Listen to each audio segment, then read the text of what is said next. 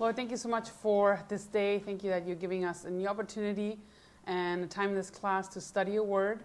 We just pray for just really a, a great comp- comprehension and we're able to grasp what your word says and just really learn this overview of your word and just learning about redemption and how to be able to yeah, understand where just the story of redemption begins and what your heart is towards us so we can witness to others and just be encouraged in our faith, Lord. That's our prayer today.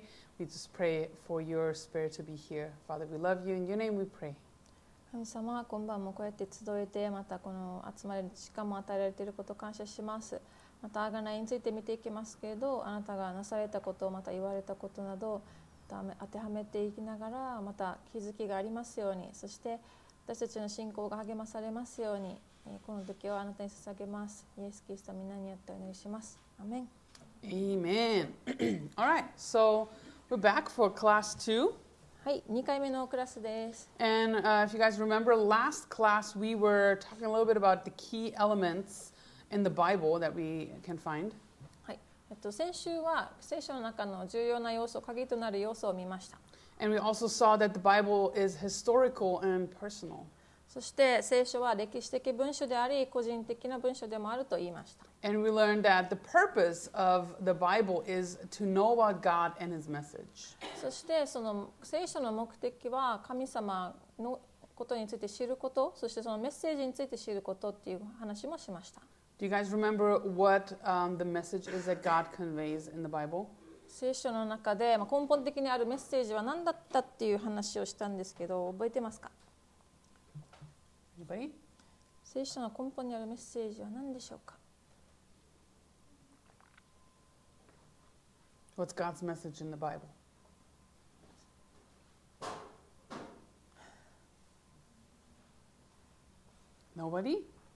あらどうですか？Oh, redemption. ないです。Come on, you guys. Man's need, inability, God's desire, and His work, right? はい、人は、まあえっと、無力なのでその無力な人には救い贖いが必要で神様はその贖いを与えてくださいます。And we also learned that God's goal in the Bible is to fill um, everywhere with His knowledge, with the knowledge of His glory. そして、まあ、神様のゴールとしてはこのまあ聖書によってまた人々が神様の知識を得ることそしてえー主の栄光が全地に満ち満ちることでした。So today we're actually going to start with Genesis, and Genesis is really setting the stage of, um, yeah, God's story of redemption. まあ、ここで、えーこれから創世記から順に見ていきたいんですけどまず今晩は創世記を見ていきますそして今回まあ舞台設定であるんですけどこの贖いっていう贖いが起こるこの準備みたいな感じです So if we just look at maybe the story of redemption as a play throughout history, uh, the first act would, for God, would be for God to build a nation. このまあ贖いのドラマって、まあ、ドラマ仕立てでちょっとみんなで見見ていきたいんですけど、まあ、シーン1みたいな感じで神様がこの国民を立て上げていくところを見ていきます Today we will be in Genesis. I know you guys are studying Genesis in your class, but we're going to go much further today than what you went um, through this week, right? はい、もう皆さん漱石学んでると思いますけど、えー今回学んだのより深く掘り下げていきたいと思います。In Genesis, we know it starts actually with um, what everyone wants to know, right? Where we're coming from, and if there's a higher being uh, that created everything. まあ、で創世記はみんなが知りたいことが始まります。私たちがどこから来たのか、どうやって作られたのか、そして何が始まったの、何から始まったのか。But um, really, this period, Genesis um, 1 to 11, you can um, put into a few ca- categories, actually, three. Uh, one of them is paradise, the time of the paradise. The second one is the time of the conscience or self determination. And number three is the time of human government and authority. はい、贖いのドラマのステージ、まあ、ステージ設定、準備ですけど、創世記の1章から11章までは3つのカテゴリーに分けることができます。パラダイス、また良心、自己決定、そして人が治める政府と権威です。So, uh, Genesis 1 to 3, right, we learn about the creation of the world and the fall of man. So, how sin comes um, into um, all of our lives. 創世記1章から3章までは被造物の転落堕落で人が罪を犯して堕落する姿が書かれています And then after that, after the fall, there's a time of conscience, or when man's conscience develops and sin just starts to be more and more, and man starts to be self determined to build um, really its own, yeah, destiny in that sense. えーそして、えー、と人には良心が生まれて自分たちで何が正しいかっていう決断を下していくようになります、And that is Genesis 4 um, through 8. えーそしあれもうあでそれ Gen- 4章から8章までです、And after that, we um, see the flood and also the Tower of Babel, which is Genesis 9 through 11, where humans really start setting up government. えーそして、まあ、洪水から、えーバーベルの塔までが9章から11章に入りますけどこれが人が治める政府と権威になります And um, the paradise is often called um, the period of innocence. このパラダイスはよくこう言われています、まあ、純粋な期間 All right, um, I have a question for you guys though. Were Adam and Eve righteous or were they innocent? 質問ですアダムとエバは義、まあ、正義の義義だったのかそれとも純粋だったのか Think about it a little bit. And also, you know what? Why don't you talk for a minute or two with a neighbor that speaks your language, okay? And kind of talk about this で12 a little 分 bit. Right? So 話 turn し to each other い、and ask and 全 ask 然 each other で and す talk about it. はいどうぞ元の席に戻ってくださいちょっと触れて Yeah. もっとわからんくなっちゃったって So who who believes that they were innocent? はいじゃあ教習で純粋だと思う人手を挙げてください Who believes they were righteous? 彼らは義だったと思う人手を挙げてください Nice. Okay. Who believes they were both? 両方だったと思う人両方いいのって So, good question, right? Very, very good question. So, um, Adam and Eve, right? Some Bible teachers believe that Adam and Eve were actually not righteous, but only innocent. である聖書学者たちはこう信じていますアダムとエバは義ではなかったが純粋であった純粋だけであった And um, looking at the word righteousness in the Bible, we actually see, hold on, where we are at. Uh, sorry, this is not where we're at. Bu- bu- bu- bu- Hold on.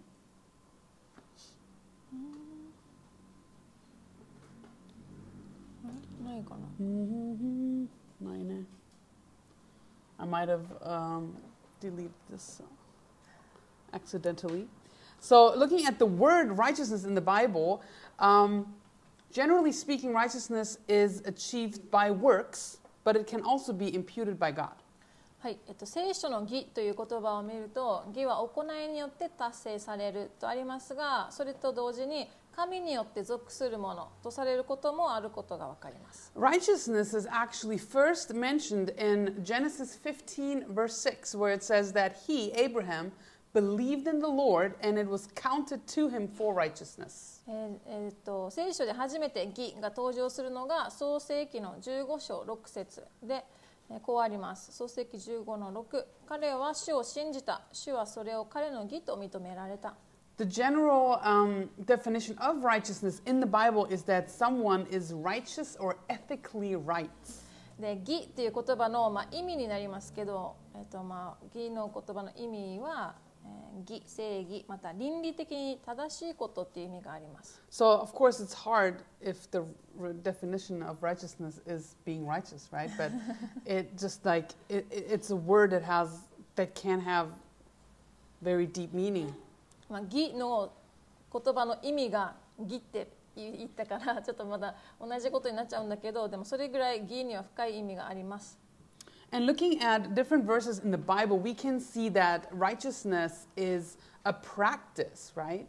Um, in the verse in Genesis, we see that God um, takes action or takes an action of someone and counts it towards righteousness, but it's attained generally by a practice. まあ聖書を通して見てみるとこの義っていうのが実践、まあ行いによって達成されているっていうのが見えますそして神様はその人の行動をとりえー義とみなされるということも見てきま見えてきます。For example, 1 John 3, verse 7, it says, Little children, let no one deceive you. He who practices righteousness is righteous just as he is righteous. えー例えば第一ヨハネの3章7節でえ子供たちを誰にも惑わされてはいけません義を行う者はキリストが正しくあられるのと同じように正しいのですとある通りです And the word in 1 John 3, verse 7, what I just read, is the Greek word diakonisi. Not, my, I'm not very good at Greek, but um, it means to do righteousness or to live uprightly. That's the definition there in 1 John 3. 第一ヨハネ3章7節に出てくる義という言葉の、まあ、言語ギリシャ語を見てみるとディカイオスっていう言葉で単語の意味は義を行うとか正しく生きることっていう意味があります Um, what about the word innocent? Sorry, this is actually what I have. I'm very sorry I deleted the other one. On accident. But innocent means in the Bible, uh, most, com- uh, most commonly is uh, translated for words like clear, clean, blameless, and free of guilt in actually the Old Testament. えーではもう一つの純粋という言葉はどうでしょうか純粋の意味はよくあー住んでいるとかきれい、まあ、火の打ちどころがないそして罪悪感のないまたは無罪という意味が、まあ、見られます For example, in Exodus 23, verse 7, it says, um, it actually mentions righteousness and innocence in one uh, verse. It says, Keep yourself far from a false matter. Do not kill the innocent and righteous, for I will not justify the wicked. えで出エジプト記23の7節ではえ義とそして純粋、まあ、について触れてますけど偽りの告訴から遠ざからなければならない罪のないもの正しいものを殺してはならない私はえ悪者を正しいと宣告することはしないからである So to um, be righteous, um, it, it really speaks of our actions, right? To do righteous, to do the right thing, that means uh, to be righteous. まあ、なので義は義義として正しいことを行うっていうのが義になりますね And the word innocence is really describing, describing that you're blameless and free of guilt. そしてまあ純粋って言ってるけどここにあるように罪のないものっていう意味もありますし罪悪感のない無罪なものっていう意味もあります So I think both of these things can really apply to Adam and Eve. えー両方がアダムとエバに当てはまるんじゃないかと思います。They were blameless, they were free of guilt, but also data, they did not know evil yet. They didn't know what sin was, nor did they practice sin, right?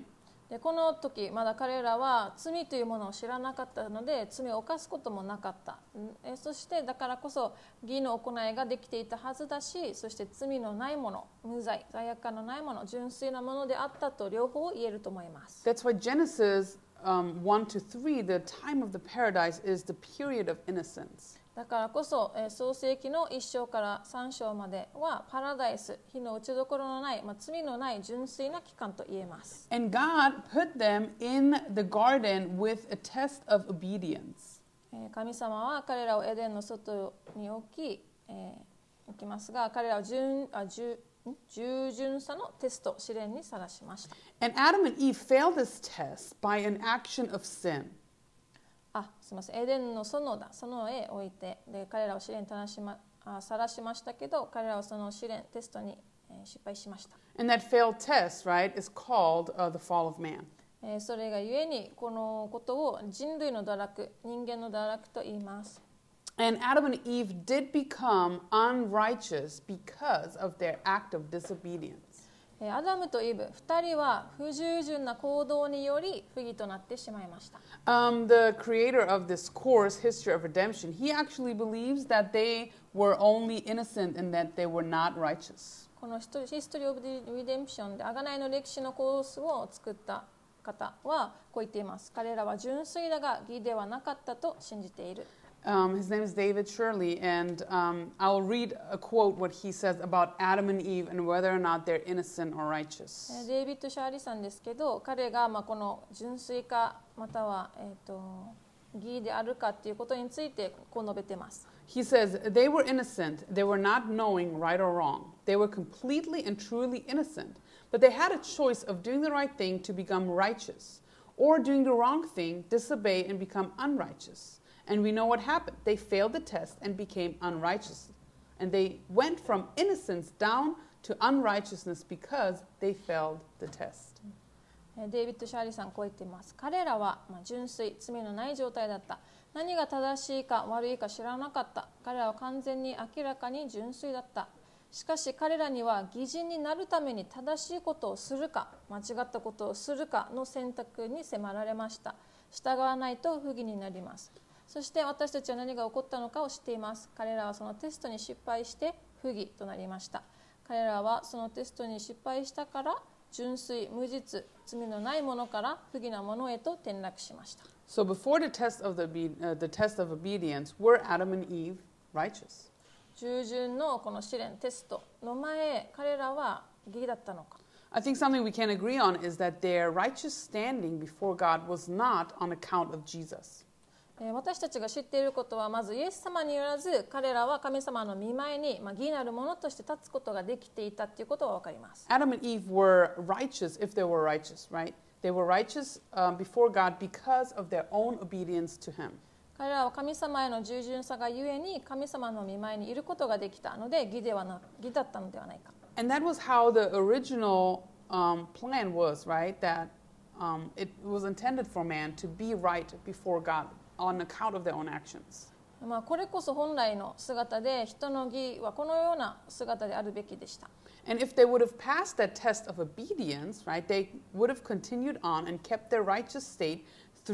Right, もし彼らがこのテストに、まあ、テストに失敗せずにそのまま正しく行動できていたならば引き続き正しい行動を持って行うことができたでしょう。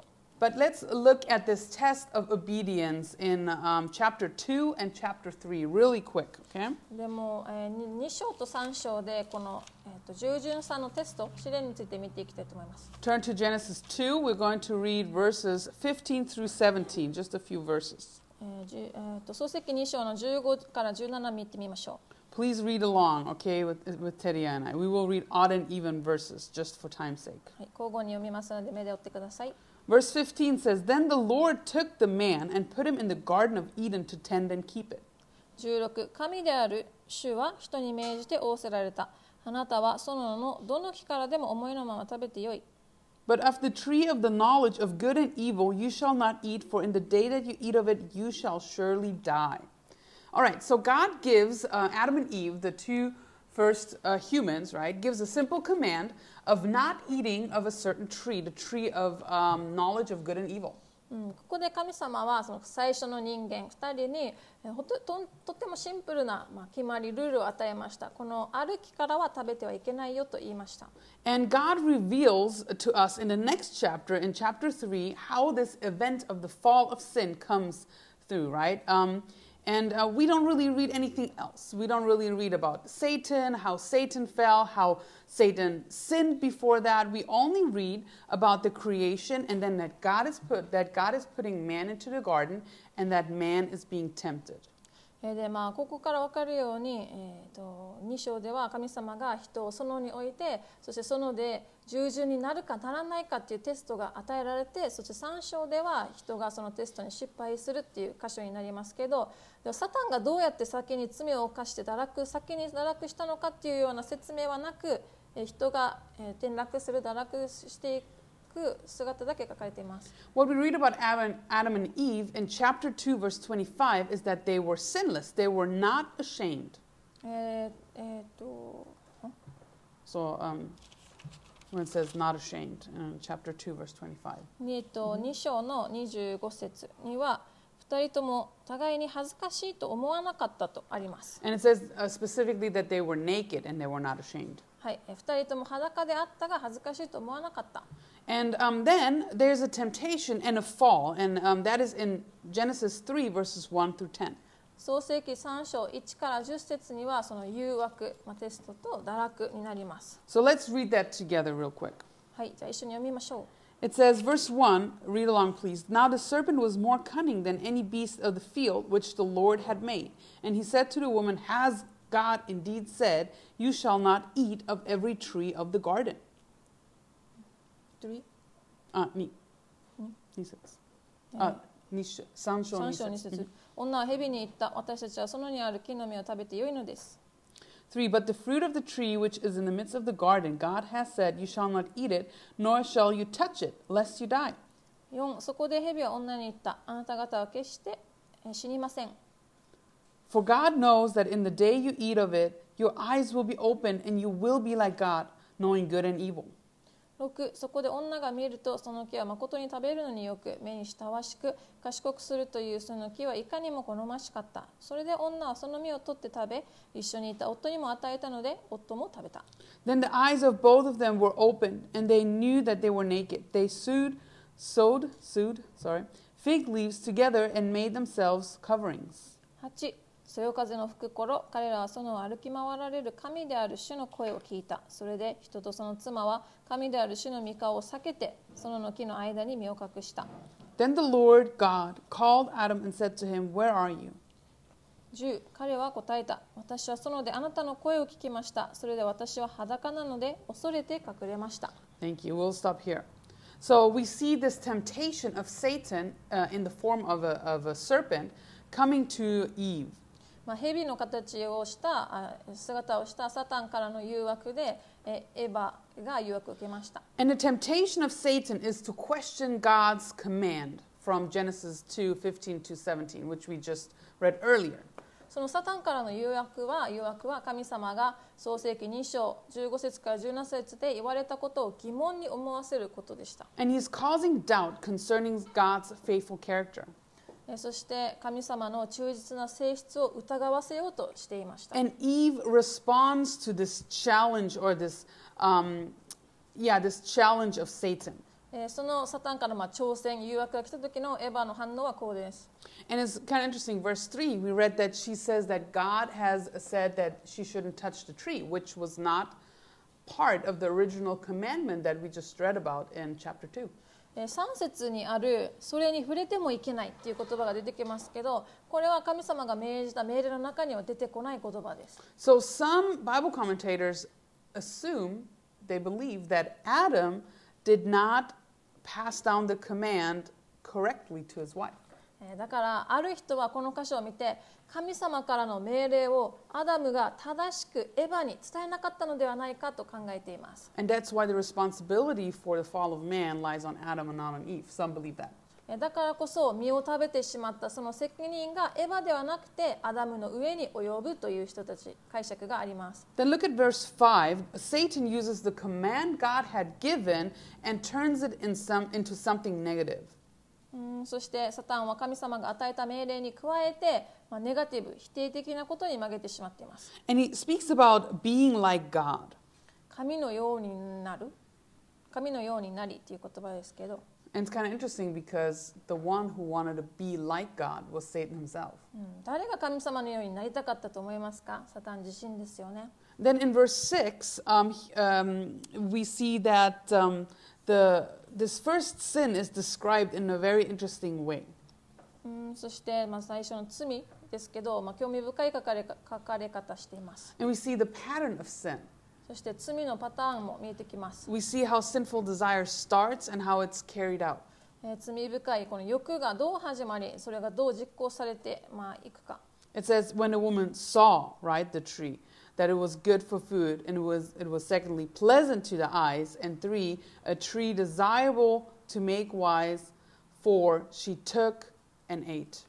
えーまあ、もうちょっとほ、えっと分けてみると女がまず見るそして食べるのによくそして目にしたあ女が見る目に親しくそしていかにも好ましかった取って食べて夫にも与えた、 And remember this pattern, it's really to see, to desire, and to take.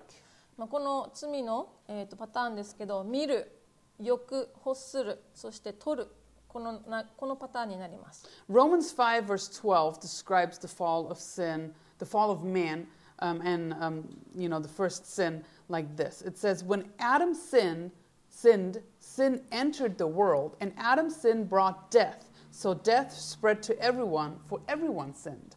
えローマの5章12節にはこの最初の罪についてこう書かれていますそういうわけでちょうど一人の人によって罪が世界に入り罪によって死が入りこうして死が全人類に広がったのと同様にそれというのも全人類が罪を犯したからです Roman te- Romans tells us that sin came through Adam.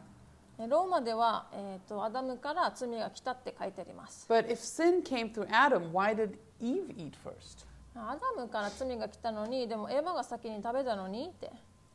Well, 1 Timothy 2, verse 14 explains that. えそれの説明、まあ、詳しく第一テモテ2章14節にこうあります。It says, Adam was not dece- deceived, but the woman being deceived fell into transgression. はい、い第一テモテ2章14節またアダムは惑わされなかったが女は惑わされてしまい過ちを犯しました。That was 1 Timothy 2:14. はい、第一テモテ2の14 And it tells us Adam knew what he was doing, アダムは自分が知っていることをしっかり理解していました。but Eve was the one being deceived, right? でもエヴァは惑わされて犯しました。So sin passed down through the man and not the woman. 罪は男によって、まあ、引き継がれていく、まあ、女性から始まったのではないということを言いたいです。And then in verse 7, we see that um, before, as they were not ashamed, now they are ashamed after their first sin. まあ、以前は裸でも恥ずかしくなかったのに罪の後自分たちの裸であることを知り恥ずかしくなります So all of a sudden, Adam and Eve, they see that, or they recognize they're naked and that they should feel ashamed about it. でまあ、うんしえっと罪を犯した後にあーって目が開かれてあ恥ずかしいってなりました They feel shame and they cover themselves with fig leaves. そこで、えっとイチジクイチジクの葉で体を覆ったとあります Someone told me that fig leaves are very itchy. So, イチジクの葉っぱって結構かゆかゆくなるあチクチクしてます and uh, some commentators believe that um, God's glory actually had previously covered them like light, right? Because we read in Job and in Psalms and Isaiah that you can be clothed in righteousness. So all of a sudden, maybe the light is gone, and then they're like, "Oh no, no, what's going on?" Right? And they're like, they try to cover themselves. まあ、聖書の他の箇所またその箇所を取って仲介者たちは、まあ、義を身にまとうことができたって書いていますだから、まあ、今まではし罪を犯す前は義であと栄光でみ覆われていたから見えなかったけど罪を犯したことによってその栄光の覆いが取れてあーってなったっていうことを仲介者たちが言っています And as God enters the garden, Adam confesses, right? And he fears because of his nakedness, and he hides himself. えー神がそのに入られるとアダムは自分自身が裸であることを恐れ隠れたと告白します So the curse of sin here in Genesis 3 um, is kind of extended in, in um, many different things uh, spoken to the serpent, Adam and Eve, right? Specific um, yeah, ways of life are now given to man, uh, the man, the woman, and uh, even the serpent. えーまあ、罪の呪いに入っていきますけど人間の堕落の結果またあ人間の堕落の結果ヘビアダムそしてエヴァには特別な呪いがあります From Genesis 3 on, sin is really in our genetic line and it affects all of mankind. えーそして3章以降創世記の3章以降もう遺伝子の中に私たちの中に含まれてしまいそこから罪がずっと続きます It's like a, a thread, a red thread running through history. うん、もう歴史を通してずっと続く一本の糸のような存在それが罪になります、And have a look at verse 23 and 24 here in Genesis 3. えーに2324節 It, yeah, it shows us the ultimate consequence um, of that fall of sin. まあ、アダムとエヴァの、えー堕落による究究極的な影響結果が書かれています。It says, uh, Therefore the Lord sent him out of the Garden of Eden to till the ground from which he was taken. 24. はい、こうして神は人を追放して命の木への道を守るためにエデンの園の東にケルビムと輪を描いて回る炎の剣を置かれた So the separation from God is really the ultimate consequence for sin. 神様からの分裂離脱離別もうこれが、えー、と究極な結果です And um, this separation is one of the themes, really, in the Bible that we also see, but we also see God's desire to redeem us to Himself. まあ、この聖書を一貫して、えー、と神様から人は離されたっていうことが書かれているのと同じように聖書を一貫して神様はそれをあがなおうと別の方法を立てようとされていることも分かります Um, turn with me to Isaiah 59. では一緒にイザヤ59章を開きましょ Isaiah 59. There's uh, one verse, a few verses I want to look with you guys briefly. うはい一緒にさらっといろんな箇所を見ていこうと思います Isaiah 59, verse 1 and 2. イザヤ59章1から2節 It says there, verse 1 Behold, the Lord's hand is not short, shortened that it cannot save, nor his ear heavy that it cannot hear. 2節あなた方の咎があなた方とあなた方の神との仕切りとなりあなた方の罪が御顔を隠させ聞いてくださらないようにしたのだ So this, these are two verses that speak about the separation that sin has caused for us. We are separated from God because of our iniquity. 私たちの、えー、と罪また私たちの咎の結果私たちは神様から離されたということがこの12節で読めます But then uh, look down in verse 20, and that's also here up on top, um, or like the, the keyword I want to look at here. Um, it says there in verse 20, the Redeemer will come to Zion, and those who turn from transgression in Jacob, says the Lord. You can read it. はい、では20節も読みましょうしかしシオンには贖い主として来るヤコブの中の背きの罪を悔い改める者のところに来る I point this prophecy out here because God speaks of separation because of sin and also redemption of sin in the same chapter in the Bible. 神様は面白くて59節同じ箇所でまあ罪によって神様から離されたっていうのとまたその罪をあがなわれるっていうことを同じ箇所で書かれています And we read of this word Gaal, which means redeemer. ここで出てくるあがないの言葉の言語はがあるって言ってえーとまあ、あがない主っていう意味があります It's a very important word in the Old Testament. Remember this word. 旧約聖書でとても重要な言葉になるのでガール覚えてください Other translations would say maybe Goel, but it's um, usually Gaal. ゴエールとかガールって出てくる大切な言葉です And that is the Hebrew word of redemption to buy back. ヘブル語の言葉であがなうあがない主そしてえー買い戻すっていう意味があります And the central meaning, if you study it a little bit more, is to buy something back or regain possession of something um, by payment. And it really focuses on regaining something that was lost. まあ、この言語のガールには、えー、と支払うことによって権威を再獲得するとか失ったものを買い戻すっていう意味があります Studying further, you will notice that it also has a second meaning, and that is to avenge bloodshed or to require blood. そして2つ目もっと掘り下げていくと意味があって血を流して受けるとか血が必要で打つとか敵を取る復讐っていう意味もあります And when you study the Old Testament, you will notice this word, and this word is um, also translated into English as a redeemer or kinsman.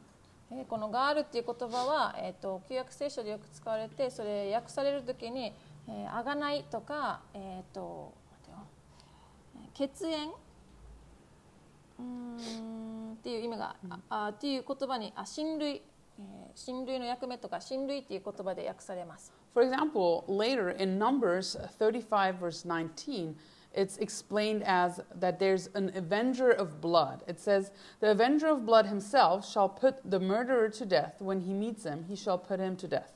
民数記の35章19節にはこの血の復讐について書かれていて血の復讐をする者は自分でその殺人者を殺してもよい彼と出会った時に彼を殺してもよいってあります。So maybe you guys are not familiar with what this is talking about. まあ、えー、何これ初めて聞いたっていう方もいるかもしれません。So in ancient Israel, there was no police.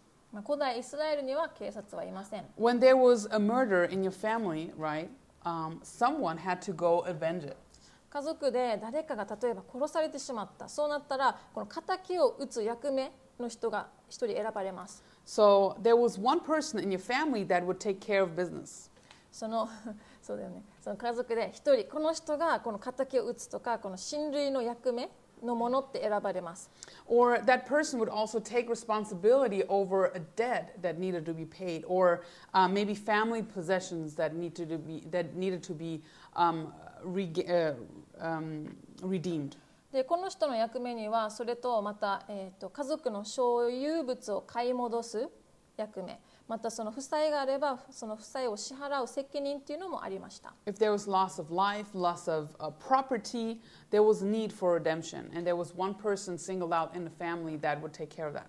もし命を失ったりまた所有物などを失うならばその贖いが必要でそれは誰がするかというのを家族で一人決めていました。right? And um, Adam and Eve, um, they actually lost their sinless nature um, through the fall, and in turn, they were lost. えーアダムとエバはまあ堕落したことによってこの罪のない性質を同じように失ってしまいました And Jesus becomes the kingsman redeemer, right? God redeems mankind through his blood, and he buys us back, and he becomes our Gaal. で、まあ、言い換えるならば彼らもそれ失ってしまったということは同じなのでそれを誰が贖うのかイエス様が贖います。そして私たちを買い戻してくださいます。神様イエス様が私たちのガールとなったのです。So if you see this word Gaal, remember the meaning. なのでガールっていう言葉が出てきたらあこういう意味なんだなって覚えていてほしいです Real quick, turn back to Genesis. I'm sorry, I made you go all the way to Isaiah, but back to Genesis 3. でちゃうんちょっとさっと創世記3章に戻ってほしいです It says in Genesis 3:15 something very important. 3章の15節とても重要です This is the first announcement, the first prophecy of the Messiah. メシアの最初の予言がここで出てきます It says there in verse 15, And I will put enmity between you and the woman, speaking to the serpent, and between your seed and, and her seed, and he shall bruise your head, and you shall bruise his heel.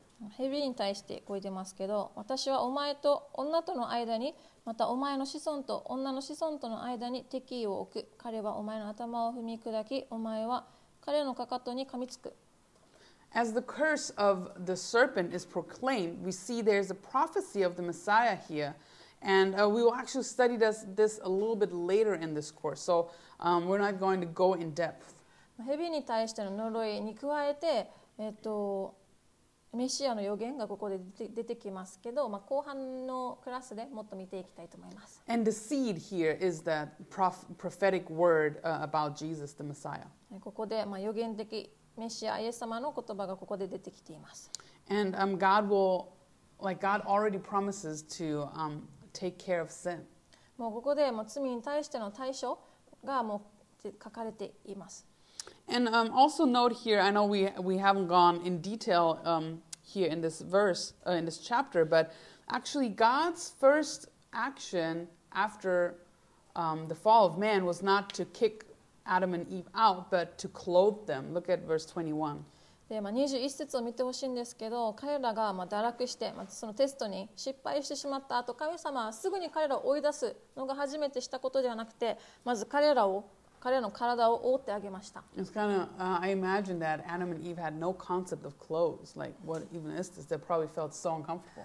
で、まだお洋服も着たことなかった2人だからこの初めて体の覆いなるものをつけて。変な感じだったかもしれません。 They're probably still just wearing their leaves, right? And God's like, oh no, hold on, hold on.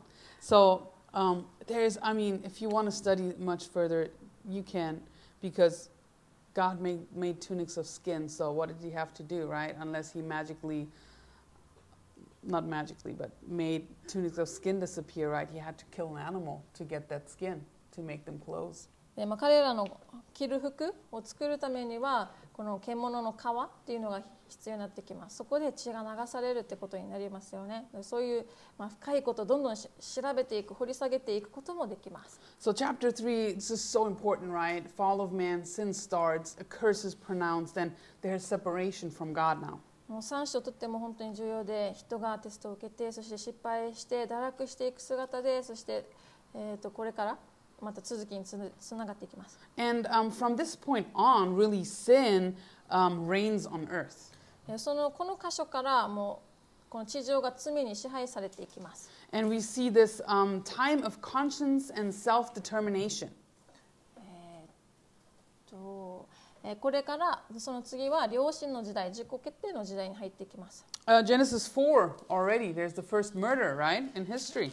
4章からはなんと一番最初の殺人事件が始まります And um, Adam and Eve's first son, Abel, is slain by his brother Cain.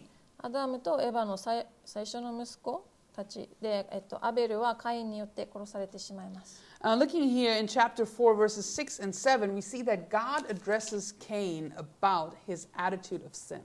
えー4章6節か7節ではその罪深い態度にし態態度、まあ、彼の態度にかついて書かれています God says in verse 6 So the Lord said to Cain, Why are you angry and why has your con- countenance fallen?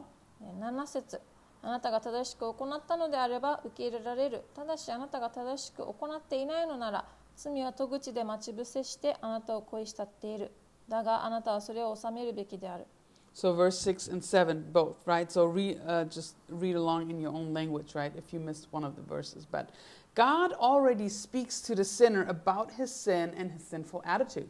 えー創世記4章6節から7節ですけど神様は、えー罪人に対してその罪深い態度に対して話されています God says, If you don't do well, will you not be accepted? And if you do not do well, sin lies at the door, and its desire is for you, but you shall rule over it. えー正しく行ったのであれば受け入れられる受け入れられる正しい正しく行っていないのならば罪は戸口で待ち待ち伏せしてあなたを恋したっているあなたはそれを収めるべきだよ It's very easy to look at this first murder and really feel for Abel and hate Cain.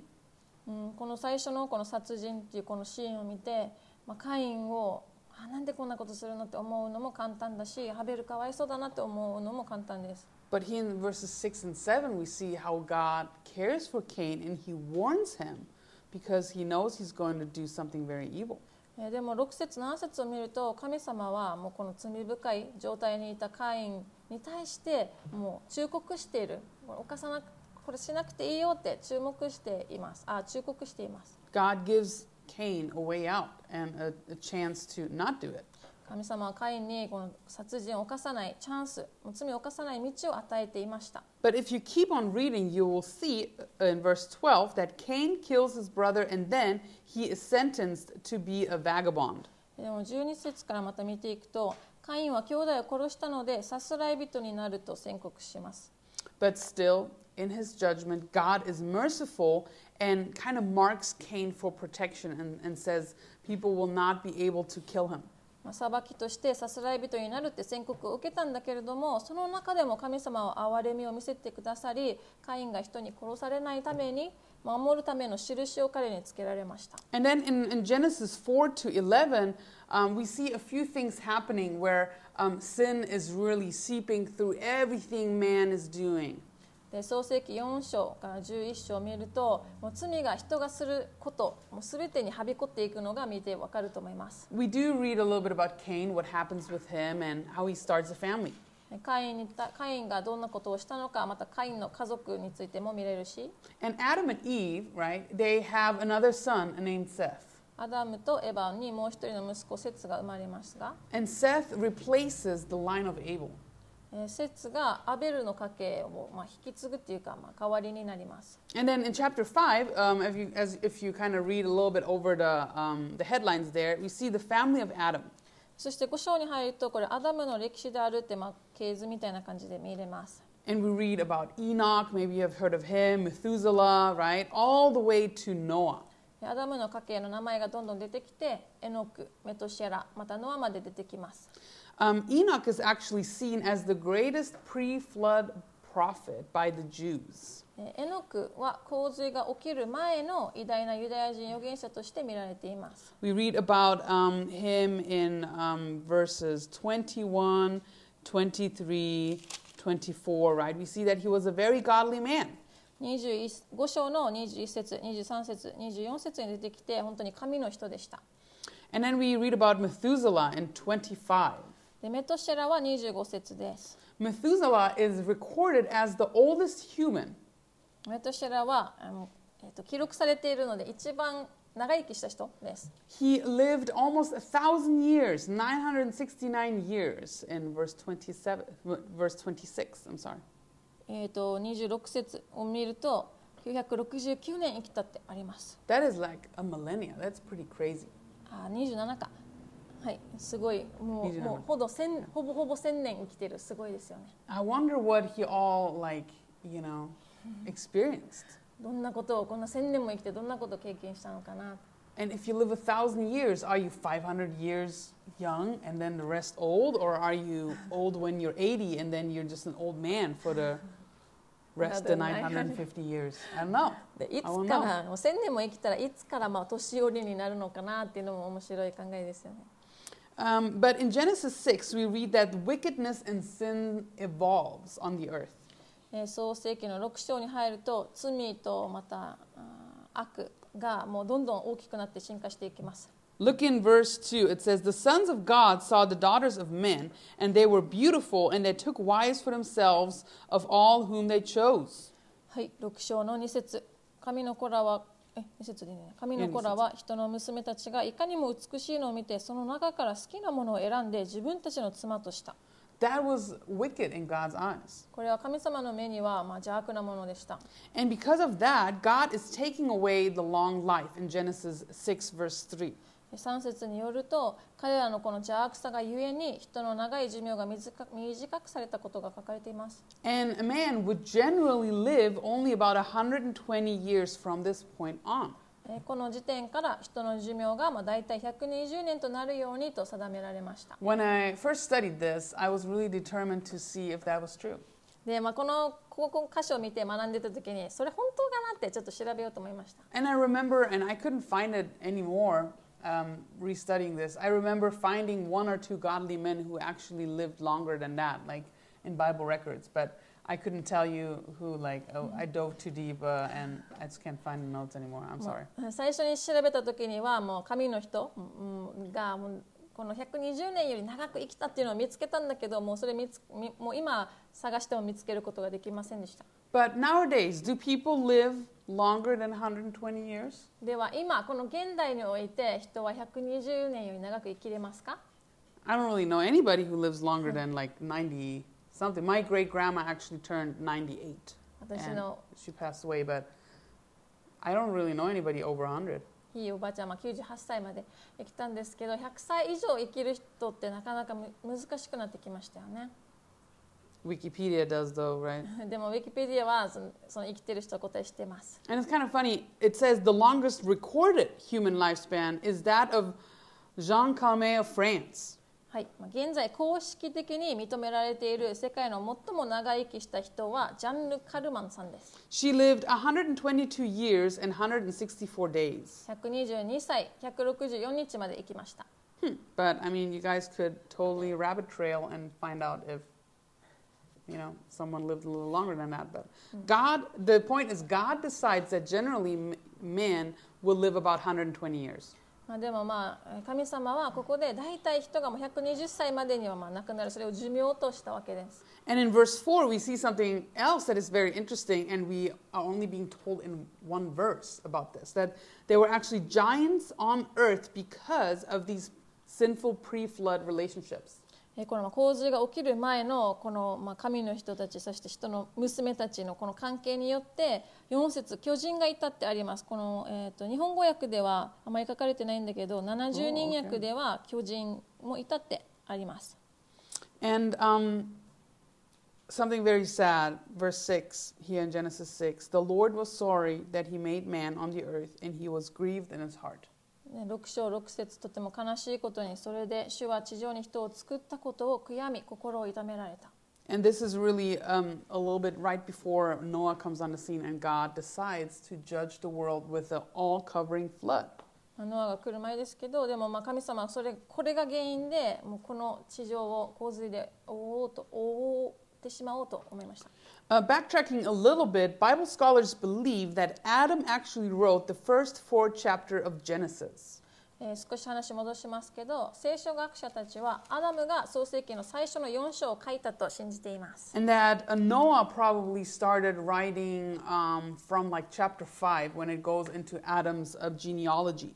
えーそしてまあ5章のアダムの家系、 えー、と系図が始まる頃からはノアが書いたと言っています And um, that Moses was actually just the editor of Genesis. で、まあ、著者と知られているモーセは、まあ、創世記の編集者として知られてあ信じられています Um, if the genealogies that we find are uh, consecutive, which we don't know, Noah was about 14 years old when Seth, Adam and Eve's um, other son, died.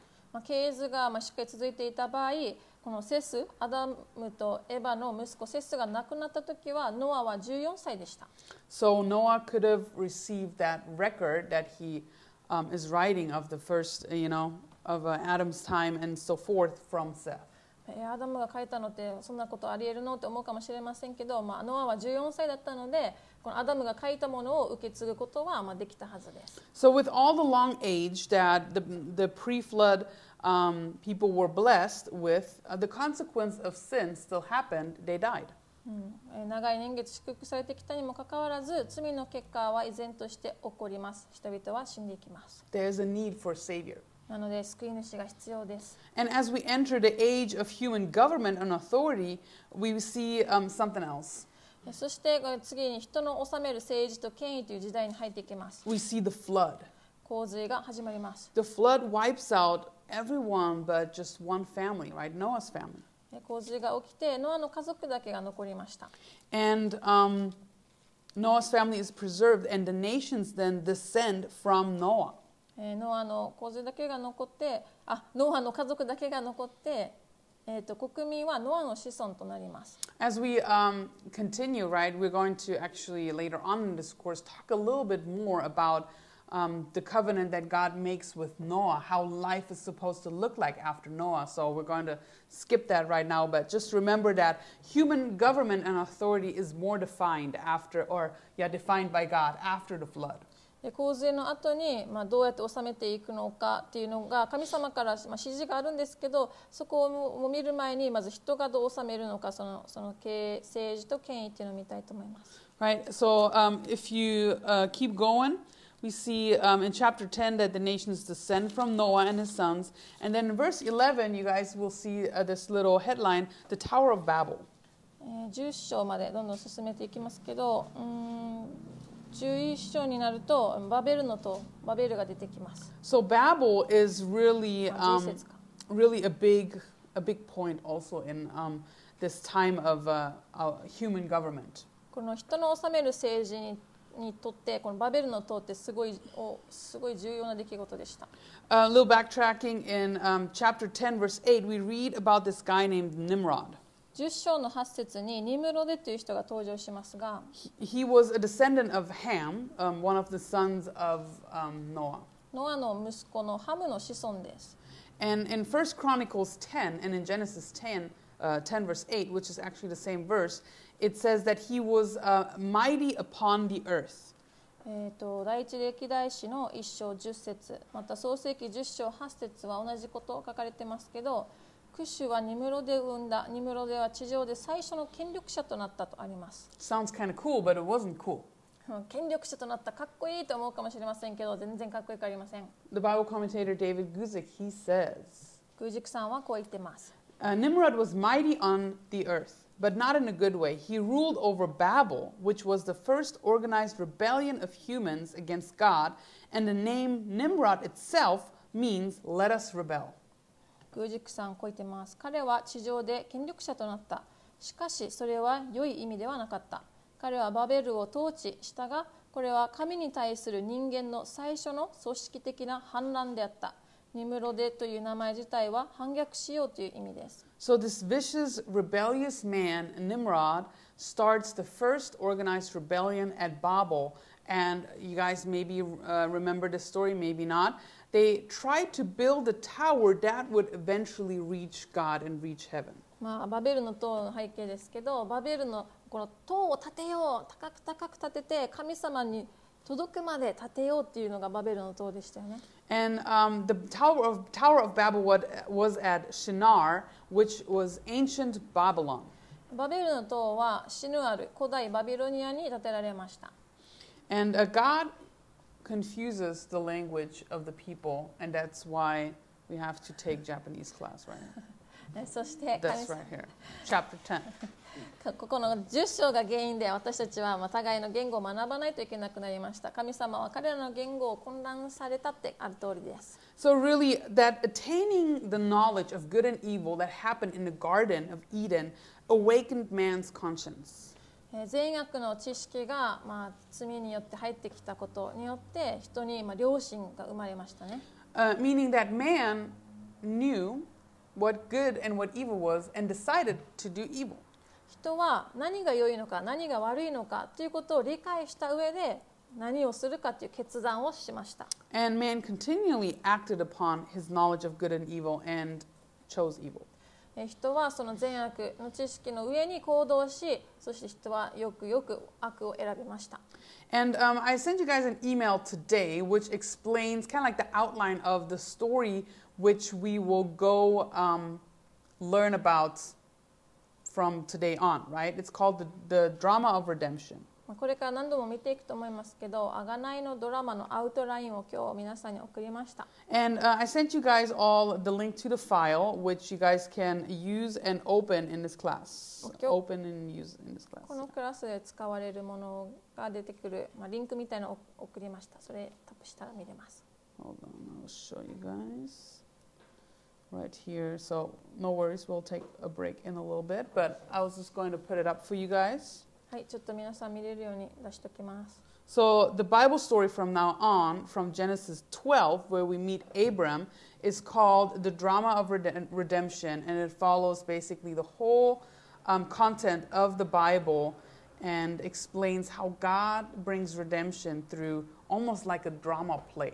もう創世記の12章から聖書を通して神様がえ贖いのドラマもうなんか、ドラマのシーンみたいな感じで見ていくことができます So we will start Act 1 in um, just a little bit after the, um, the break, okay? はいまあ、第1章は、まあ、休憩の後に見ていきたいと思います You guys can keep this, uh, refer to this as we keep going in this course, okay? でこのクラスで何回も戻ってあ今ここやってるんだなっていうのを参考に見てほしいものです All right, but for now, we can take a little bit of a break. はいちょっと休憩入ります so, continuing on, はい続けます going down, we see that actually um, in between Act 1, 2, and 3, there are each 14 generations. まあ第1章第2章第3章は実は14世代14代ずつで分かれています And that math did uh, Matthew for me, right? Math, Matthew. Anybody? Math, Matthew. you know? Matthew. Did that math for me? It's not for me. Anyways, F. All of you guys. Don't laugh at the right time. But um, there are 14 generations between Abram and David, David and Babylon, so the exile, and then the exile between Christ. アバルアブラハムからダビデで14代でダビデからまあバビロン捕囚でまあ追いやられていくところまでが14代バビロン捕囚からキリストまでが14代になります So we are in Genesis 12, and this is one of the most important chapters in the Bible. はいもう一番重要な箇所になりますえどこ Uh, Genesis 12. はい創世記12章が一番重要な箇所です But I love my questions, so I have a question for you guys. はい皆さんの質問大好きアンナです皆さんに質問です How do you form a country? はいどうやって国を作りますか If we want to make Rockwell country, what do we need? なだまあ、すごいもううんすごなんていうかな固く立てるもう素晴らしい国を立ち上げるためには何が必要でしょうか Think about it. What do we need? You can shout it out. You don't have to raise your hand or nothing. はいもう手も挙げないでみんな答えてください何が必要ですか Coffee. Coffee. コーヒーは必要ですね違うか What do we need? If we honestly, if we want to make a new country, what do we need? はい新しい国を作るとしたら何が必要ですか Land. Very,土地。 mu- very good. 大正解土 So 地 we です gotta, we gotta uh, make like another official island and call it a Rockwell country, right? で、まあ、新しく名前もつけて、まあ、土地もアイランドも作っちゃうか、まあ、でも土地大正解です、 Okay, land. Very good. What else do we need? はい、もっと必要ですよ何が必要ですか Residence. Residence. What's resident mean? Like, in what, in what way? Residence. Like,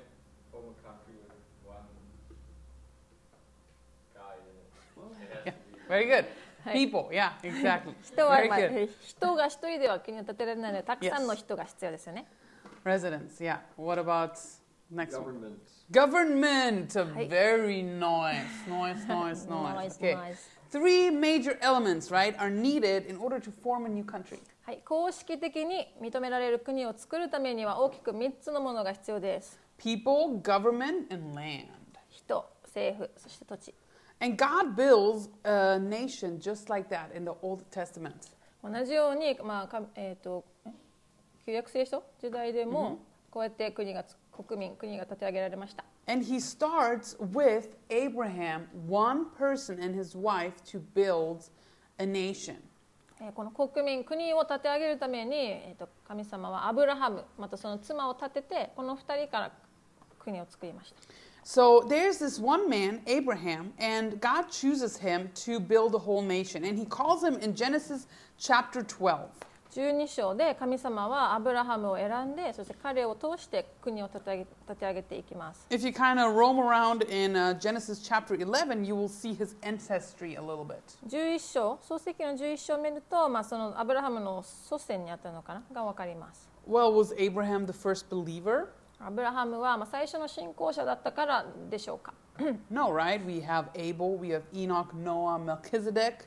アベルもいたしエノクもいたしまたノアもいたしメルキゼデクもいたので、まあ、前にも信仰者はいました They're all right before him. And Hebrews 11, where we read about the heroes of faith uh, from the Old Testament, they're all mentioned as heroes of faith. えーそして、まあ、ヘブルにはまた信仰者について、えー11章でも書かれていますけど、まあ、このアベル、エノク、ノア、メルメルギゼデクたちもいたよってあります。So Abraham was not the first righteous man. アブラハムは、まあ、一番最初の義人ではありません。But here in Genesis chapter 12, he is called to be the father of a nation. えーしかし、えーこの ここではアブラハムが国民の父となるものとして選ばれています。And later on, uh, especially in Romans, um, we read of him as being the father of all who believe. えーそしてローマに書かれているのはアブラハムは信じる者の父となるとあります。And he's basically the spiritual father of all Christians.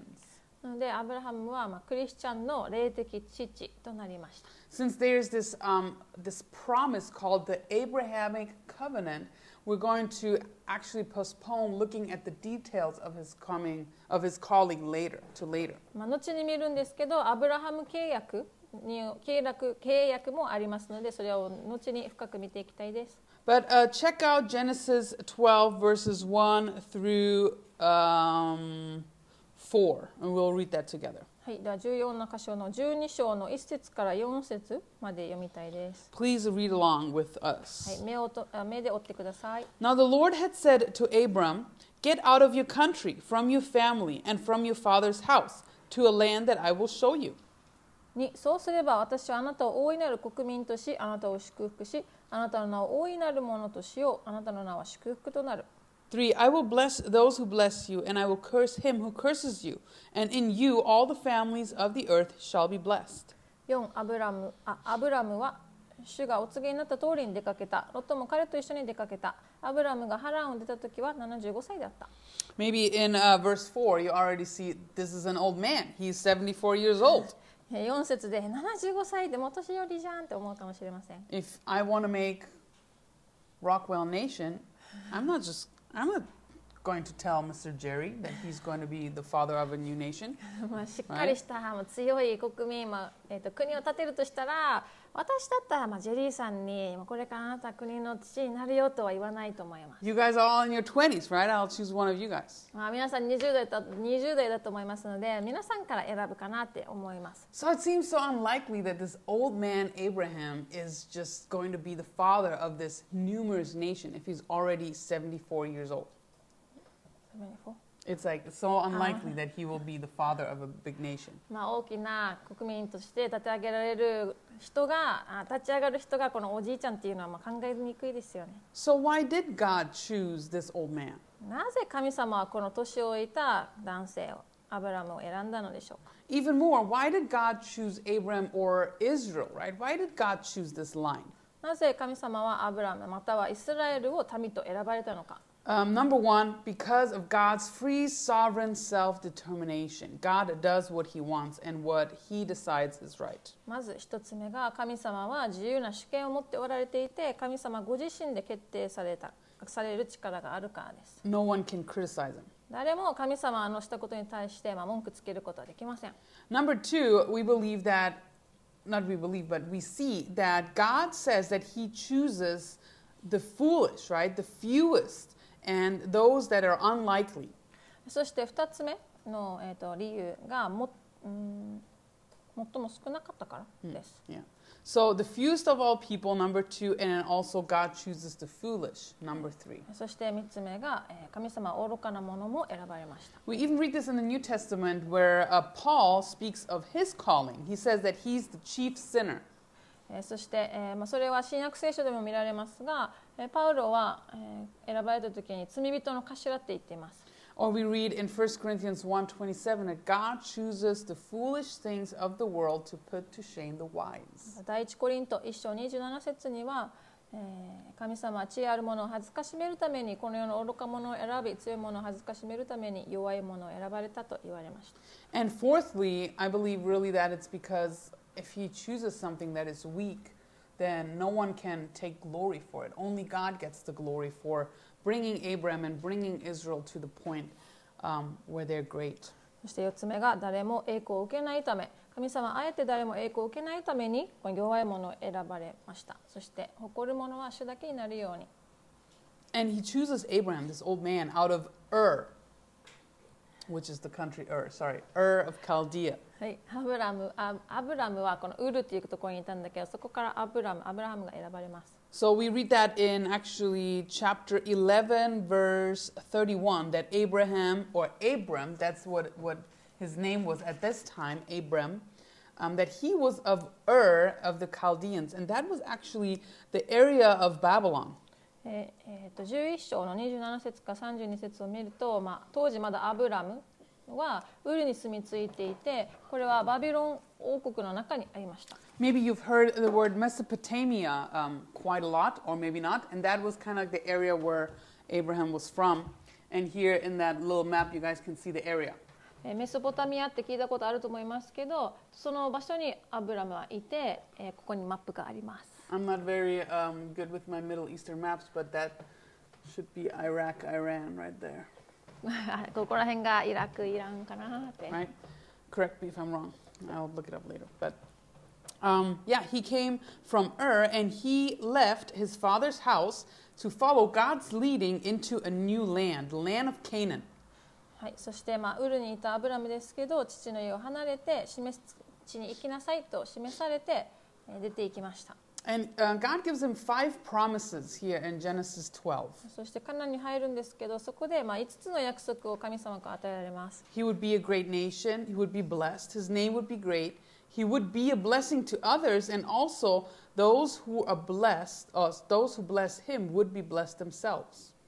えーまず1つ目大いなる国民とし2つ目祝福しあなたの名を大いなるものとしよう3つ目があなたは祝福となる4つ目が あなたを祝福する者を私は祝福し呪う者を私は呪うこうもいた、こうもいたあ4までまだはい読まで Uh, and number five is very important. えー5番目がとても重要です There's this promise that all the families of the earth will be blessed through Abraham. 地上のすべての民族は、まあ民はあなたによって祝福される And as you look at all of these uh, promises, you can you can't really look at one and say, "Oh, this that this didn't come true." They all came true. まあこの5つの約束を見てああこれ実現してないさって真実じゃないなっていうことが一つ一つでもあるでしょうかないはずです Abraham is a great man. はい、アブラハムは本当に偉大な方です。He is probably the greatest man in history. 歴史の中でも偉大な人だったと言えるでしょう。He's honored more than any other man. 他のまあ男性、登場する男性よりも敬われています。Did you know that the Muslims, the Jews, and the Christians all look to Abraham as the father of their faith? イスラム教徒、そしてユダヤ教徒、キリスト教徒はアブラムを見て信仰の父としてみんな見上げています。 So we can agree with 1 and 4, and also number 5 is really an important verse, なので、まあ、こ uh, のい part of the yeah, promise. えっと、5つの約束のうち1番、4番、そして5番は特に重要だと分かるはずです。It is another literal promise of the coming redemption to man. えそして、えーとえー人のもとに訪れる贖いのうーんもう一回どこだった It's a literal promise of coming redemption to man. あ文字通りか、えー、と贖いの約束です。And this promise is fulfilled actually in the New Testament when Jesus dies for a sin and resurrects after three days and ushers us into the new covenant, not just the Jews, but the Gentiles alike. そしてまあこのすべての民ってあるんだけどこれはまあイエス様が亡くなって十字架で亡くなって蘇られた時にえー神様イエス様を通してすべての民に贖いが届いたことでまた成就しています。And this is an Old Testament promise and foreshadowing that salvation is not just for the Jews, but also for us Gentiles. なので、まあ、ここの箇所を取って私たちは、えー救いまた贖いというのはユダヤ人だけじゃなくて違法人ももともと救う計画だったっていうのが分かります。And as you read Genesis, you will realize that there's a name change all of a sudden, right? With the covenant that God makes with Abraham, um, he calls Abram Abraham and Sarai, his wife, Sarah. この箇所の中でアブラハムが神様と契約を結んでアブラハム契約がなされた時にアブラムの名前はアブラハムになってサラのサライの名前はサラになりました。Uh, Abram means exalted father, and Abraham means father of a multitude.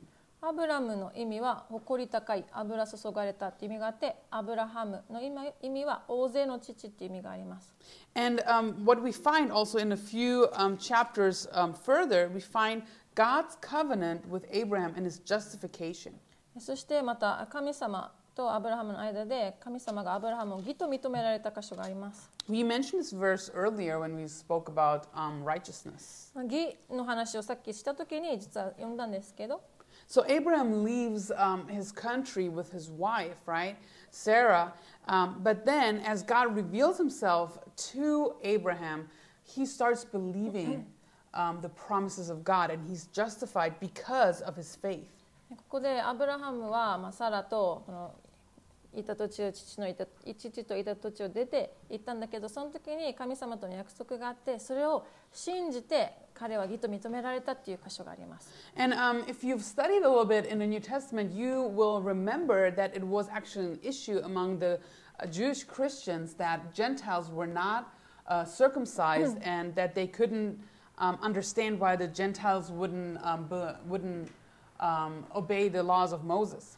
まあ、新約聖書の時代になるとユダヤ人クリスチャンたちが、まあえーとまあ違法人クリスチャンたちは割礼を受けてないってそれは受けないといけないだろうっていうこういう問題が起きます。So the Jewish Christians in the New Testament, they didn't want to accept, accept uncircumcised Gentile Christians. うんユダヤ人クリスチャンたちはこの割礼を受けていない違法人のクリスチャンたちを、まあ、クリスチャンと認めたくなかった。And the apostles stepped forward and they said, No, no, no, no.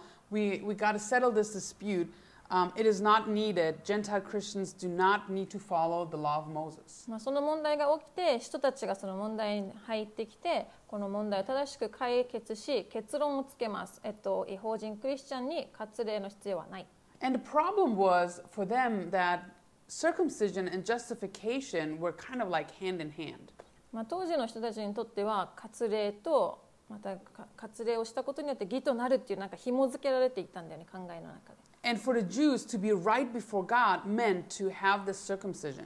なのでユダヤ人特にユダヤ人の人は神様にとって義と認められるためには割礼を受けていないとい受けていなければならないっていう考えがありました And it was a big topic in the book of Romans that that were not that was not true and that circumcision and justification before the Lord were two separate things. でもローマの手紙ではそのことに触れていてえー義と認められるためには割礼は必要ないってこれ2つ違うことだと言っています And as Paul argues in the New Testament against circumcision being um, necessary for justification, he speaks of Abraham and he says in Romans 4, verse 10, How then was it counted to him, Abraham?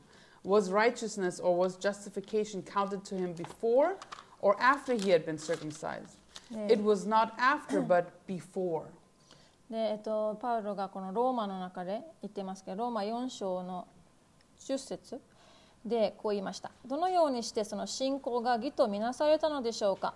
割礼を受けてからでしょうか？まだ割礼を受けていない時にでしょうか？割礼を受けてからではなく割礼を受けていない時にです Here in Genesis 15, justification occurred without any works present. It was just by faith. この創世記15章の6節ではまだ割礼とか受けないで信じて義と認められています Uh, Abraham's justification occurred 13 years before his circumcision.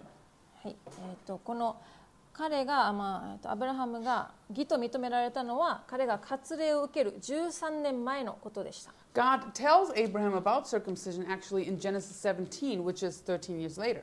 はい、えー神様は13年後に創世記17章で、まあ、割礼を受けさせ割礼の話を言い始めます。Works, it be circumcision or any other deed, never make us righteous before God. なので行いまた割礼それいかなる行為であっても神の御前に私たちを義とする行為はありません。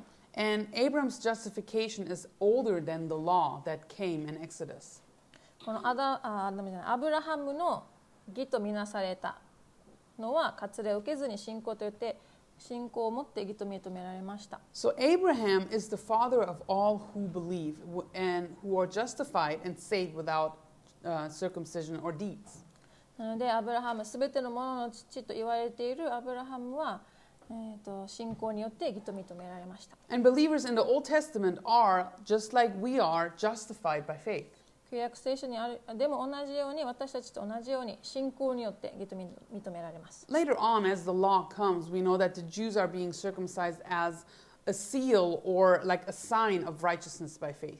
で、まあ、割礼の役割っていうのは、えっと、承認義と認められたことの承認として割礼を施しました。And circumcision is really just an outward sign of an inward condition. 内なる状態、義と認められたっていう状態を外に表す印として割礼を授けました。If you have more questions about that, you guys can really read uh, Romans about that because we see specifically that the Abrahamic justification is older than the Mosaic law. ね、アブラハムが義人とみなされたっていうこの義人化されることは割礼を要求するモーレモーセの立法よりも古いですなのでもう掘り下げてみていくことができます It says in Galatians 3, verse 9 So then, those who are of faith are blessed with faithful Abraham, the believer. Also, verse 14 in Galatians 3 In Christ Jesus, the blessing of Abraham might come to the Gentiles, so that we might receive the promise of the Spirit through faith. ガラテヤ3章の9節と14節そういうわけで信仰による人々が信仰の人アブラハムと共に祝福を受けるのです14 このことはアブラハムの祝福がキリストイエスによって違法人に及ぶためでありその結果私たちが信仰によって約束の御霊を受けるためなのです Well, if the Old Testament saints are justified by faith, what do they need to put, or what did they need to put their faith in to be justified? では旧約聖書の生徒たちは何に信仰を置いていたのか This was 4,000 years before Jesus even came. イエス様が来る4000年も前なので何に信仰を置いたのか Sorry, 2,000. 2000年です2,000 years. 2000年も前なのに何何に信仰を置いたか You know, here in Abram's time, there wasn't really much to know about God other than his promises about the future. このアブラハムの時代っていうのは、まあ、神様のについての情報がまだまだない時で神様からの約束のみに信仰を置くことができました There was no tabernacle worship. その時には、えー、タバナコって何だったっけ幕屋幕屋での礼拝もなかったし、 There was no law, 立法もなかった right? There was not much history to read about and just see God's, you know, forming of a nation. It was just Abraham, right? And the records of his forefathers that he had. で神様がこれまでされてきたことっていうこの神様の証みたいな働きっていうのも見ることできないまだまだ最初の方の人なのでなのでここで約束神様から与えた約束だけに信仰を受けました So there was not much to know about God other than his promises, and that's what Abraham placed his faith in. うん、本当に、はい、もう繰り返しになっちゃうけど信仰を置くものは神様から受けた約束のみだったんですけどそれにアブラハムは信仰を置いて義と認められました。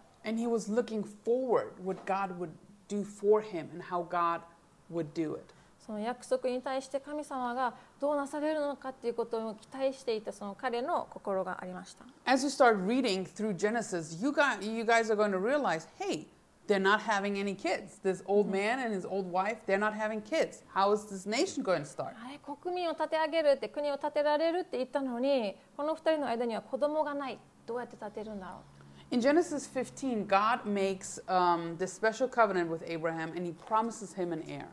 創世記15章で神様がアブラハムと特別な契約をしてえー約束相続するものの約束をしています And I already mentioned that Abraham was 75 years old, and actually his wife was barren. She couldn't have kids. はいアブラハムは当時75歳でサライは不妊でした If you were going to start a Rockwell Nation, um, would you pick a barren woman? であなたが国を始めるとしたら、まあ、不妊の女性を、まあ、国の立て上げる方として選ぶでしょうか No, right? You would look for someone that could have a lot of kids. 子供たくさん産めそうだなって元気な人を選ぶかもしれません。じゃあなぜ神様はこの不妊の女性を選んだのかえもちろん、明らかに神様はこれが人がしたことではなく、神様の働きであるということを明らかにさせるためです。人が思うやり方とは真逆だと思います。But through this way, through God's way, it's really a testimony that Israel is a supernatural nation. この神様の方法で偉大な国、イスラエルは本当に、えーとまあ、特別な超自然的な国民であるという証拠になります。It's really an encouragement to us, right? If God can do this for Sarah, if God can use Sarah to build a nation who was barren, what can He do for us? Anything. 神様はこの不妊で子供の産めなかったサラを用いて国民国を建てられただったら神様は私たちにはどんなことがどんな素晴らしいことを私たちを通してなされるんだろうって励ましになると思います Abraham and Sarah waited for 10 years and nothing happened. アブラハムとサラはこれから10年待ちますが何も起きません And um, they took matters into their own hands. えそこで、まあ、あることを実行します They were trying to do what God wanted to do. 神様がされると言われたことを自分たちで実現しようとします、You know, and I think 10 years is a long time to wait for the fulfillment of a promise. まあ、約束が成就まで10年ってとても長い待っている身分にしては長いと思います I kind of understand how they're just wanting to just kind of get it along, right? Because just the age, you know, like being older and older and older is probably just scaring them. And like, oh my goodness, like this is never going to happen. でもう年取ってたけどここからまた10年えーもっと年取ってるけど神様は一体どうされるのって本当に心配だったと思います So Sarah thinks of a solution, right? In her mind, it's a solution. He gives her maidservant to Abraham um, just as a concubine. えーまあ、サライは、まあ、ここからまた後継ぎを作るためになんですけど、えー、とエジプト人の女奴隷を夫に与えます And this, uh, this Egyptian maidservant, her name is Hagar, and actually Abraham, Abraham does have a son with her, and his name is Ishmael.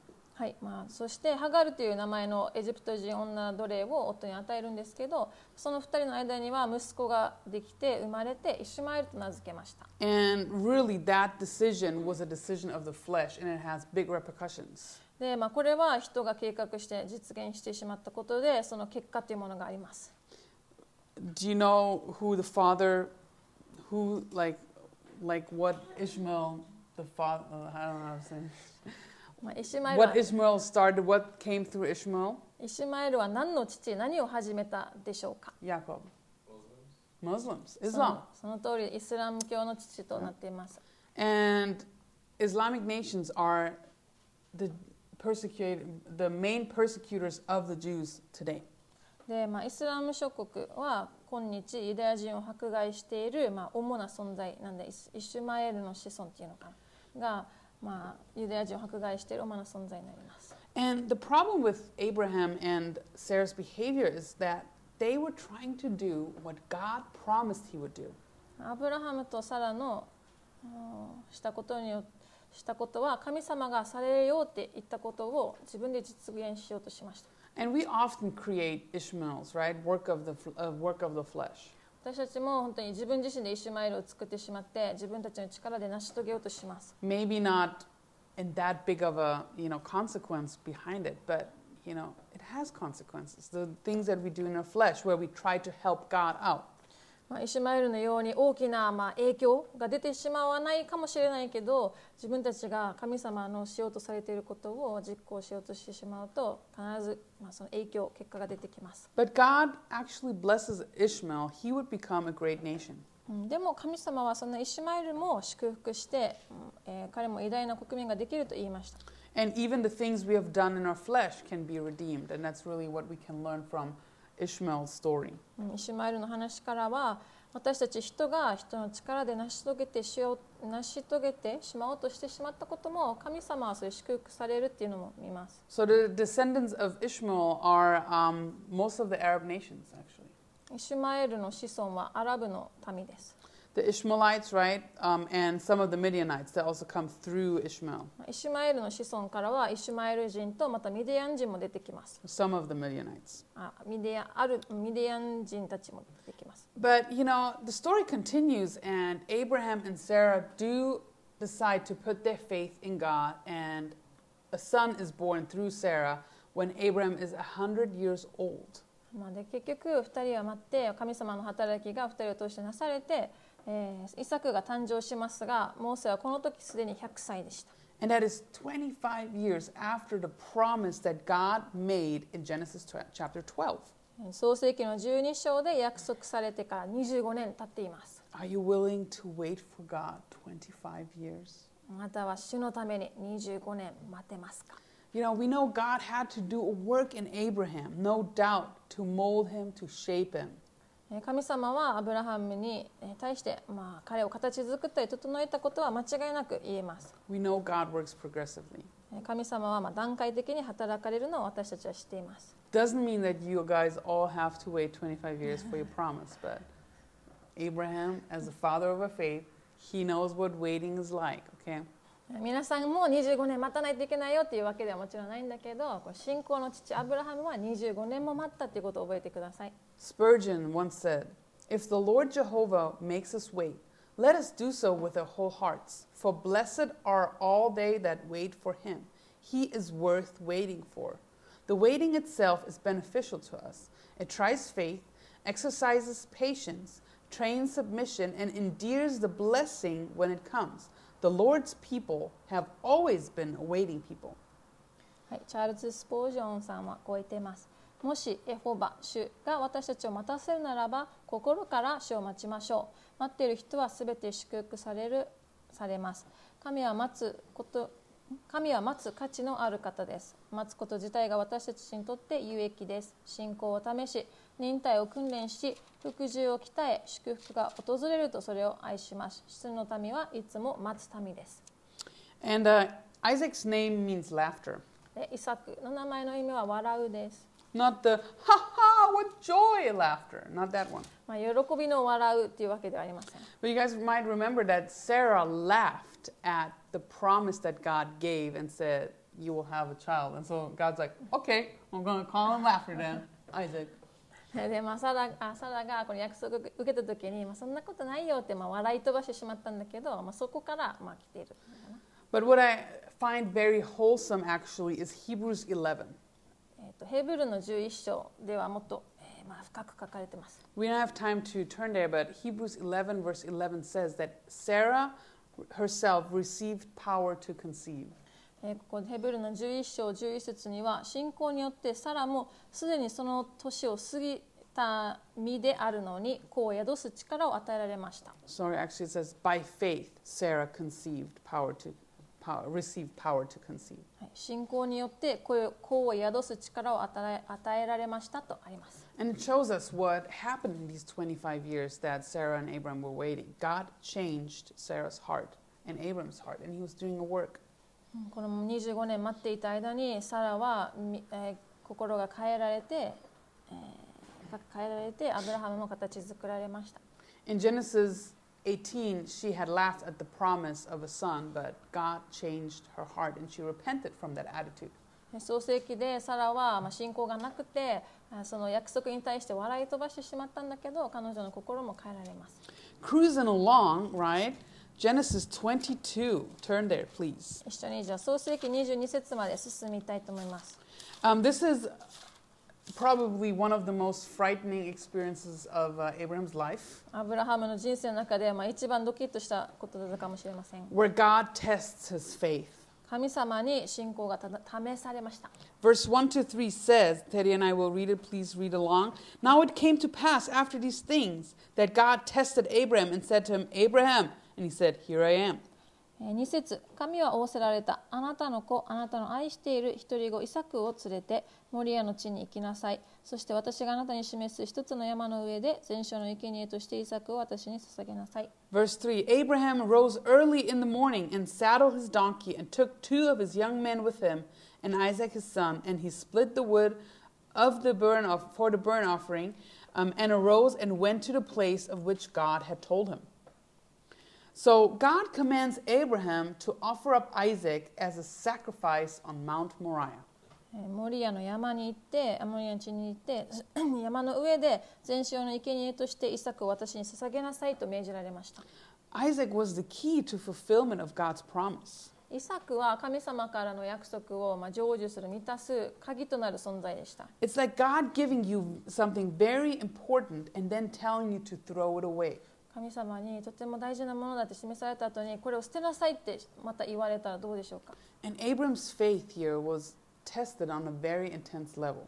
アブラハムの信仰はもうものすごいもう激しく試されたと言えます But Abraham was faithful to do it, and we see that he was trusting in the ability of God to do the work. えでもアブラハムは信仰を神様に置いていて神様に、まあ、神様がなされるってその力を信頼していました神様がこの働きをされているんだと信じていました In Hebrews 11, verse 11, we kind of relive the situation, and it says that by faith, Abraham, when he was tested, offered up Isaac. Just the first line.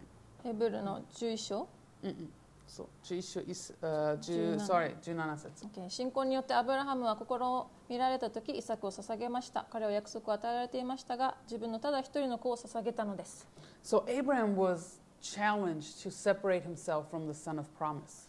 え約束の約束された子供を引き離さないといけない捧げないといけないって信仰が試されました You know, and you might be going through a time of testing as well where God tests you to separate yourself from something you love.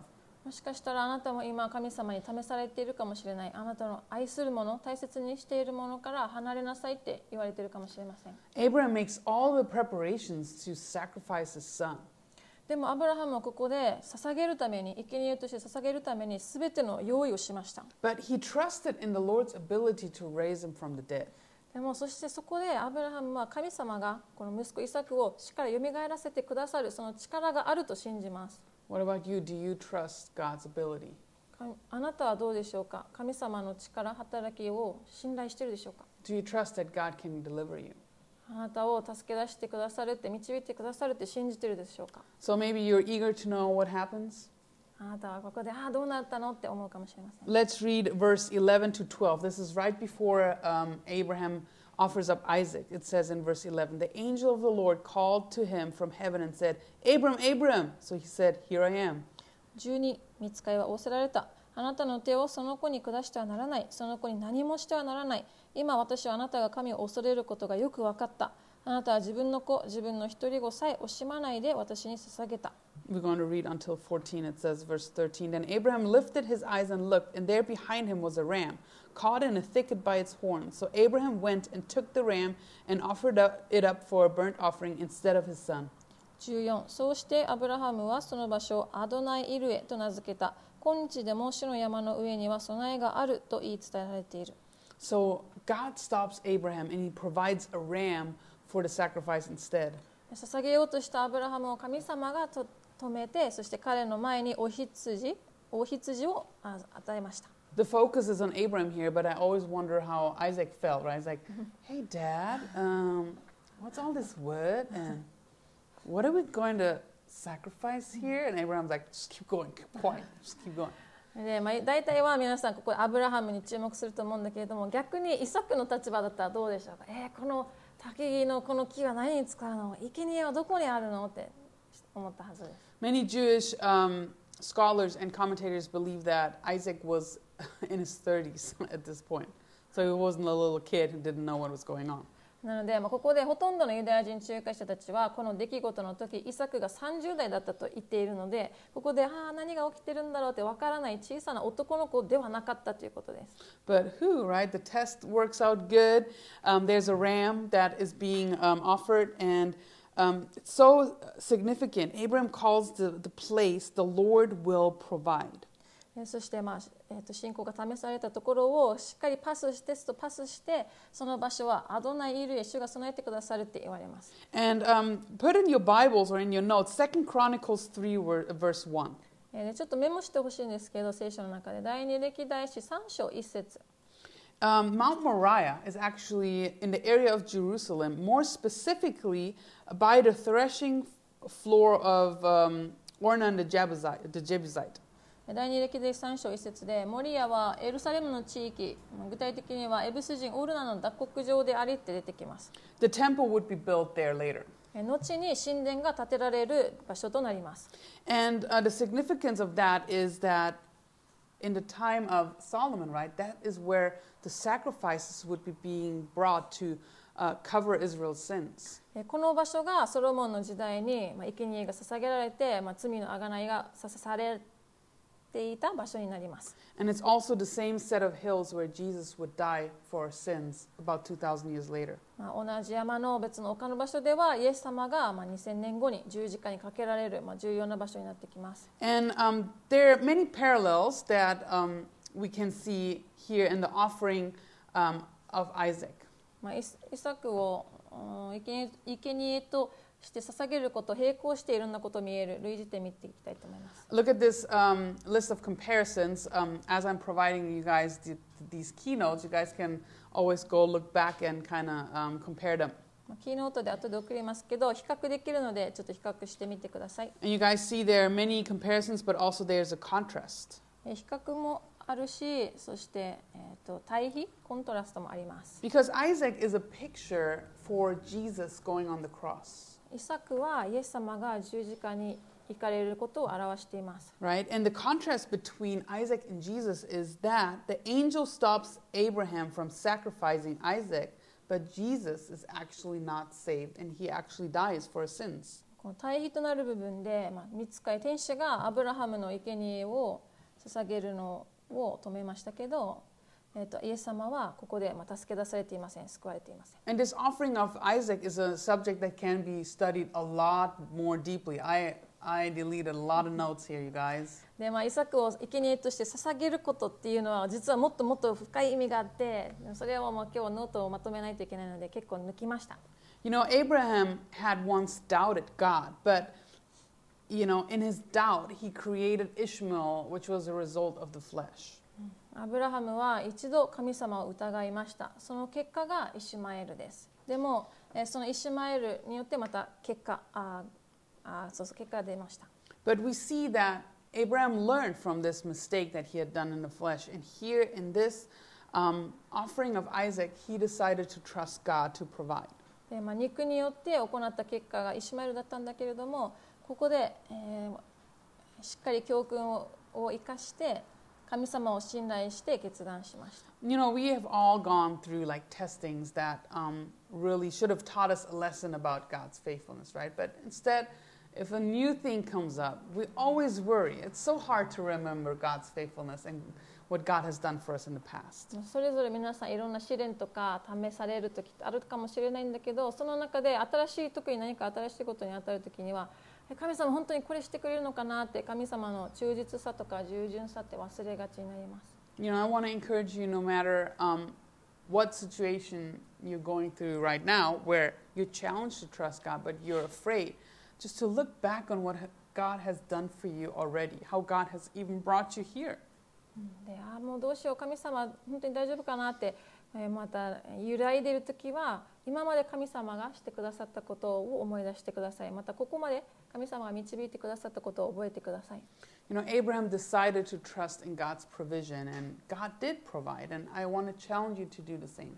アブラハムは神様が備えてくださるっていうことを信じました同じように皆さんも神様が備えてくださるって信じてほしいです So today um, we got only through like one scene, which is okay though, because Genesis is a great um, start, and we got to take a little bit more time um, with Genesis, but we're going to go a little bit quicker from now on, right? はい、今日はまあ第一シーンで、まあ、第一章を見ましたけどこれからまたどんどんいろいろシーン見ていきます We saw the start of uh, sin, right? The fall of man, and then we started looking at God's first step into bringing redemption to the nation. That is building a nation and starting with Abraham, just one old man and his barren wife. まあ、罪も見たし人の堕落も見たしそしてその中で一人の人を立てられてまた国民として立て上げられてこの人はおじいちゃんだったけど神様を用いられました And to prepare for the next class, um, your homework will be about the Exodus. そして、えー、と次のクラスの準備？え？Yes. 次のクラス？Yeah, so the homework this week will be about Exodus. あそっか今週の宿題は出エジプト記になります So before we um, end this class, does anyone have a question? Any questions or something? Yes, ク Daniel. ラス Second Chronicles 3, verse 1. 第二歴代史歴代史の3 3章2節、 It says, あ1節あブルースマンさん3章1節です no one else? All right, let's pray. Father, thank you so much for this class. Thank you for teaching us once again about your faithfulness. And may we take that home with us. May we take that into our week and weekend just to trust you and realizing that you have your hand in every single part of Genesis, of the Bible, and just the life of your saints. And we just want to trust, give you that same trust as Abraham gave you. And uh, tonight, as we head home, please uh, protect us and just let us really. Um, yeah, marinate these thoughts and think about you, Lord, um, as we go home. Thank you for this time. Thank you for translation and um, just our fellowship, even here with each other. And yeah, just we pray that you'll be with us tonight and this coming week. In your name we pray. 神様今晩もまたあなたの忠実さ学べたこと感謝します。そしてあなたが備えてくださる神であることも、うん、覚えることができて本当にありがとうございます。また私たちが残りの1週間を終えていく中でもあなたのことを覚えて過ごせますようにどうぞ助けてください。そしてまた帰っていく道のりもまた残りの交わりの時もえー全てあなたが導いてまたあなたを中心にできますようにイエス・キリスト皆によってお祈りします。アメン。Amen.